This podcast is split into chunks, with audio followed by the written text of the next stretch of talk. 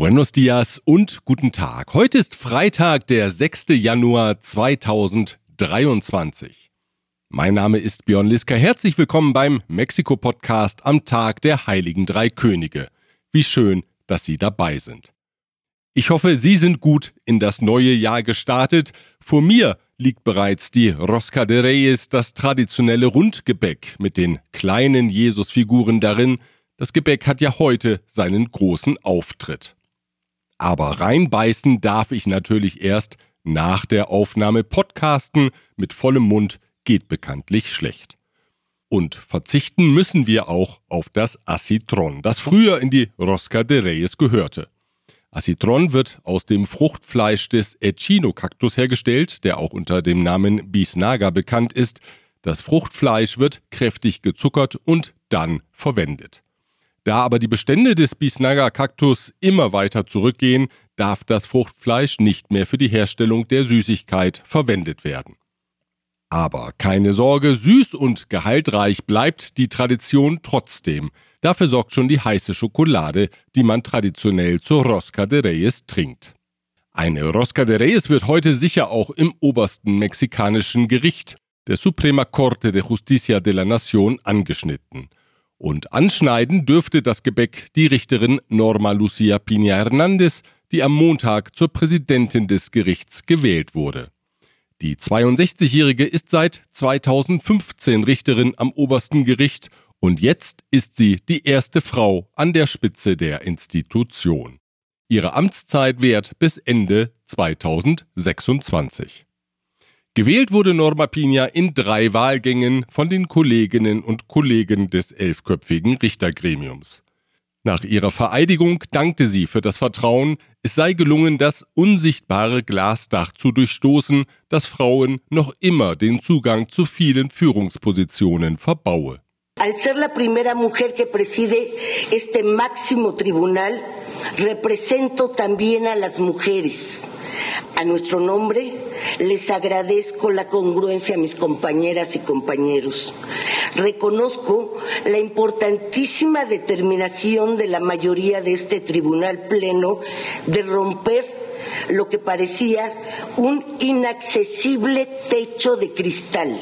Und so sehe sie es als eine ihrer wichtigsten Aufgaben an, zu einer Gesellschaft beizutragen, in der es weniger Gewalt gegen Frauen gebe. Nos esforzaremos todos los días por una sociedad más justa, más igualitaria, sin violencia contra las mujeres. Die Wahl fiel denkbar knapp aus. Norma Pina erhielt sechs Stimmen, ihr Gegenkandidat Alfredo Gutierrez Ortiz Mena bekam fünf Stimmen. Die entscheidende Stimme für Norma Pina, so kann man es sehen, kam von Jasmin Esquivel, der Kandidatin von Staatspräsident Andrés Manuel López Obrador, die mit ihrer Kandidatur im zweiten Wahlgang scheiterte. Norma Pina steht den Positionen der Regierung häufig kritisch gegenüber. Von 18 zu prüfenden Gesetzen der Regierung von Präsident López Obrador habe sie nur drei als verfassungskonform gewertet, berichtet Reforma. So oft habe sonst niemand in dem Gremium die Gesetze als verfassungswidrig eingestuft. Gleich geht es weiter. Zunächst aber der Hinweis auf folgende Unternehmen, die diesen Podcast unterstützen. Ascens Blue, Ihr deutschsprachiger Personalrecruiter in Mexiko. ICUNet Group, Expatriate Management von der Vorbereitung über Begleitung bis zur sicheren Rückkehr, inklusive interkulturellem Training und Coaching. German Center Mexiko, Büros, Beratung und Netzwerke unter einem Dach. Global Mobility Partners, Ihr Spezialist für Umzüge von und nach Deutschland. Präsident López Obrador hatte vor einigen Jahren erfolglos versucht, die Amtszeit des obersten Richters Arturo Saldivar bis Ende 2024 zu verlängern. Saldivar war zunächst zögerlich, gab dann aber dem Druck der Öffentlichkeit nach und verzichtete auf eine Verlängerung der Amtszeit. Dem Vernehmen nach war das Vertrauensverhältnis zwischen den beiden Männern gut. Die Treffen der beiden führten allerdings zu Zweifeln an einer funktionierenden Gewaltenteilung. Vielleicht sprach Norma Pina deswegen in ihrer ersten Rede von nuestra democracia constitucional. López Obrador lobte die Tatsache, dass jetzt erstmals eine Frau an der Spitze des Gerichts steht. Destaco el hecho histórico de que por primera vez una mujer va a ser presidenta de la Suprema Corte de Justicia. Die Wahl der regierungskritischen Norma Pina sei bester Beleg für die Autonomie des Gerichts, fügte der Präsident hinzu. Se trata de un poder autónomo, independiente, y es tan evidente que la presidenta Norma eh, Piña siempre ha votado en contra de las iniciativas que nosotros hemos defendido. Anschließend kehrte López Obrador zu seiner bekannten Kritik an dem Gericht zurück. Es sei wie die Justiz insgesamt von konservativen, korrupten Kräften durchsetzt. Anders als seine Regierung, die sich dem Interesse des Volkes verschrieben habe, hätten die Entscheidungen des obersten Gerichts dem Volk keine Verbesserungen gebracht, so der Präsident. A ver, digan ustedes si conocen una decisión de la Corte que haya ayudado al pueblo. Am gestrigen Donnerstag ist der Regierung ein Schlag gegen die Drogenkriminalität gelungen. In Culiacan wurde der Kartellboss Ovidio Guzman festgenommen. Er ist Sohn des berüchtigten Joaquín El Chapo Guzman und führt gemeinsam mit seinen drei Brüdern das Sinaloa-Kartell. Die Festnahme wurde von Schießereien und brennenden Straßenblockaden der Narcos begleitet. Auch in Los Mochis und Guasave kam es zu Schusswechseln und Blockaden. Der Gouverneur von Sinaloa, Ruben Rochamoya, rief die Bevölkerung auf, zu Hause Schutz zu suchen und nicht zur Arbeit zu gehen. Der Schulunterricht fiel aus.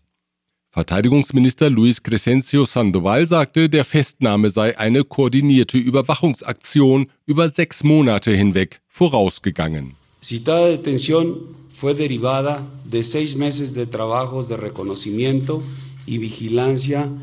Gewaltlos habe sich der Kartellboss nicht festnehmen lassen, es sei zur Gegenwehr gekommen.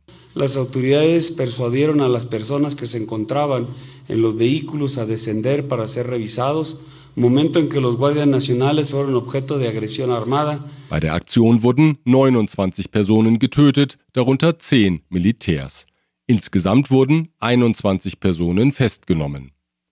Zu chaotischen Szenen kam es auf dem Flughafen von Culiacan. Amateuraufnahmen zeigen, wie am Donnerstagvormittag ein großes Militärflugzeug bei der Landung beschossen wurde. Daraufhin wurde der Flugbetrieb vorübergehend eingestellt. Die zivile Luftfahrtgesellschaft Aeromexico teilte mit, dass auch eines ihrer Flugzeuge in Culiacan beschossen wurde. Die Maschine sollte nach Mexiko-Stadt fliegen und war auf dem Weg zur Startposition. Fotos zeigen den Einschlag einer Kugel im Treibstofftank. Auf einem Video ist zu sehen, wie die Passagiere sich schutzsuchend ducken und auf den Boden legen. Aeromexico, Volaris und Viva Aerobus strichen daraufhin alle Flüge nach Culiacan, Mazatlan und Los Mochis. Die Festnahme des 28-jährigen Ovidio Guzman erfolgte vier Tage vor dem Besuch von US-Präsident Joe Biden in Mexiko. Einige Medien stellen einen Zusammenhang her. Ovidio Guzman war bereits im Oktober 2019 festgenommen worden. Die Operation erfolgte seinerzeit in Abstimmung mit US-amerikanischen Aufklärungsdiensten. Weil es nach der Festnahme zu Gewaltausbrüchen in Sinaloa kam, wurde Ovidio Guzman wenige Stunden später auf Geheiß von Präsident López Obrador wieder freigelassen, was in den US-Behörden auf heftige Kritik stieß. Nach der Festnahme am gestrigen Donnerstag wurde Guzman umgehend nach Mexiko-Stadt und dann in ein Gefängnis in den Bundesstaat Mexiko transportiert. Aus den USA liegt bereits ein Auslieferungsgesuch vor. Außenminister Marcelo Ebrard sagte, eine schnelle Auslieferung binnen weniger Tage werde es nicht geben. Der gesetzliche Rahmen werde strikt eingehalten, so der Minister. Zunächst einmal müsse nun geprüft werden, ob eine Auslieferung überhaupt möglich sei oder ob Ovidio Guzman in Mexiko für seine Vergehen belangt werde. Zu einer Massenflucht aus dem Gefängnis Cerezo 3 in Ciudad Juárez kam es am Neujahrsmorgen. Das Gefängnis wurde von bewaffneten Personen von außen angegriffen, im Inneren kam es zu Ausschreitungen, in deren Folge 29 Insassen die Flucht gelang. 17 Personen wurden getötet, 10 Wachleute und 7 Häftlinge. Die Flucht gelang unter anderem dem Anführer der Bande Los Mexicles, Ernesto Piñón de la Cruz. Seine Zeit in Freiheit währte indes nur vier Tage lang. In der Nacht zum gestrigen Donnerstag wurde der 32-Jährige bei einem Schusswechsel mit Sicherheitskräften in der Stadt tödlich verletzt. Nach der Flucht hatten verschiedene Sicherheitsorgane ihre Anstrengungen gebündelt, um die ausgebrochenen Häftlinge zu fassen. Diese Ausgabe erreicht sie auch mit der freundlichen Unterstützung von von wo besser Isiera Ihre Anwaltskanzlei mit einem spezialisierten German Desk. Protektion Dynamica. Ihr deutschsprachiger Versicherungsmakler mit internationaler Erfahrung, seit 67 Jahren vertrauensvoll an der Seite von Privat- und Firmenkunden. Rödel und Partner. Ihre maßgeschneiderte Wirtschaftskanzlei. Der Wettlauf in der Regierungspartei Morena um die Präsidentschaftskandidatur wird intensiver. Das Wahlkampfteam von Außenminister Marcelo Ebrard hat jetzt Klage gegen die landesweite Werbung für seine innerparteiliche Konkurrentin Claudia Schenbaum eingereicht. Unter dem Slogan Es Claudia sind in mehreren Bundesstaaten großformatige Werbeplakate mit der Silhouette der Hauptstadt-Oberbürgermeisterin zu sehen, die als Favoritin von Präsident López Obrador gilt. Die Klage richtet sich gegen Mitarbeiter der Hauptstadtverwaltung, die nach Ansicht des Teams von Marcelo Ebrard Mittel aus dem städtischen Haushalt für die Kampagne abzweigen. Für Bestürzung hat der Tod eines Tamales-Verkäufers im Bundesstaat Mexiko gesorgt. Der Vorfall ereignete sich bereits am Heiligabend, als der 47-jährige Jorge Claudio Mendoza mit seinem Lastenrad, einem Triciclo, mit dem typischen blauen Sonnenschirm auf der Avenida Morelos, einer breiten Straße in Cuautitlán Izcalli, unterwegs war. Auf einem Überwachungsvideo ist zu sehen, wie ein Mini Cooper den Radfahrer mit deutlich überhöhter Geschwindigkeit von hinten erfasst. Der Fahrer wurde wenig später von Sicherheitskräften in der Nähe seines Wohnorts festgenommen. Medienberichten zufolge soll er unter Alkoholeinfluss gestanden haben. Für Empörung sorgte die Tatsache, dass der Fahrer anschließend auf freien Fuß gesetzt wurde. Nachbarn und Angehörige blockierten daraufhin die Autobahn nach Querétaro, um gegen die Haftentlassung des Fahrers zu protestieren. Der Vorfall schlug hohe Wellen, weil das Überwachungsvideo vielfach in den sozialen Medien geteilt wurde. Auch bei der morgendlichen Konferenz von Präsident López Obrador im Nationalpalast wurde er thematisiert. Zuständig seien die Behörden im Bundesstaat Mexiko, sagte der Präsident, nutzte den Vorfall aber, um seine guten Beziehungen zu Gouverneur Alfredo del Maso zu unterstreichen. Er lud den PRI-Politiker in seine Konferenz ein, bezeichnete ihn als sensiblen Verteidiger der Gerechtigkeit und bat ihn, seine Sicht der Dinge darzustellen. Eine seltene Ehre für Gouverneure, besonders wenn sie einer anderen Partei angehören. Del Masso sagte der Familie des Opfers juristische und finanzielle Unterstützung zu, zukommen lassen werde man ihr el respaldo que la familia requiera eh, en todo el acompañamiento legal, por supuesto, y si podemos en la, apoyarles además en algo aparte eh, en cuestiones económicas, lo haremos con todo gusto. Wenig später wurde der Fahrer erneut festgenommen und Untersuchungshaft angeordnet. Auch die folgenden Unternehmen unterstützen diesen Podcast. Evonik ein weltweit führendes Unternehmen der Spezialchemie. Kernliebers, der globale Technologieführer für hochkomplexe Teile und Baugruppen mit den Schwerpunkten Federn und Standsteile. Chloemecom, Technologien für die Automatisierung und die Energieverteilung in der industriellen Anwendung. Forscher der Mainzer Gutenberg-Universität haben eine handliche Drohne entwickelt, die die Emissionen von aktiven Vulkanen messen kann. Das nur knapp ein Kilo schwere Fluggerät analysiert die aufsteigenden Gase. Die Messungen aus der Luft gelten als aussagekräftiger als die Daten stationärer Messstellen. Aus der Zusammensetzung der Gase können Experten die Wahrscheinlichkeit eines größeren Ausbruchs berechnen. Vielleicht kommt das Fluggerät ja auch am Popocatépetl zum Einsatz. Sinnvoll wäre das wohl. Denn der Vulkan ist seit einigen Wochen wieder äußerst aktiv. Gestern vermeldete Milenio, allein in den zurückliegenden 24 Stunden seien 164 kräftige Gas- und Ascheemissionen registriert worden. Die Asche ging unter anderem in Gemeinden in Morelos und Tlaxcala nieder.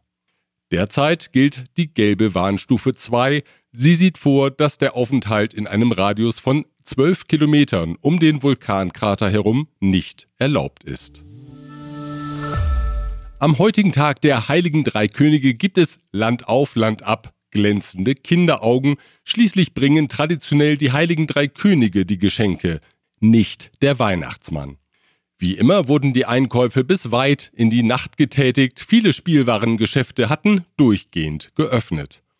Der nationale Dachverband der Kammern für Handel und Dienstleistungen Concanaco Servitur schätzt das Volumen der Einkäufe in diesem Jahr auf gut 20 Milliarden Pesos. Mit glänzenden Augen dürften also auch so manche Händler in ihre Rosca de Reyes beißen. Und damit sind wir zurück bei dem süßen Gebäck. Ich darf es nun endlich probieren. Aber natürlich nicht, ohne mich vorher von Ihnen zu verabschieden. Ich wünsche Ihnen eine schöne Woche. Wir hören uns wieder am nächsten Freitag, wenn Sie mögen. Bis dahin.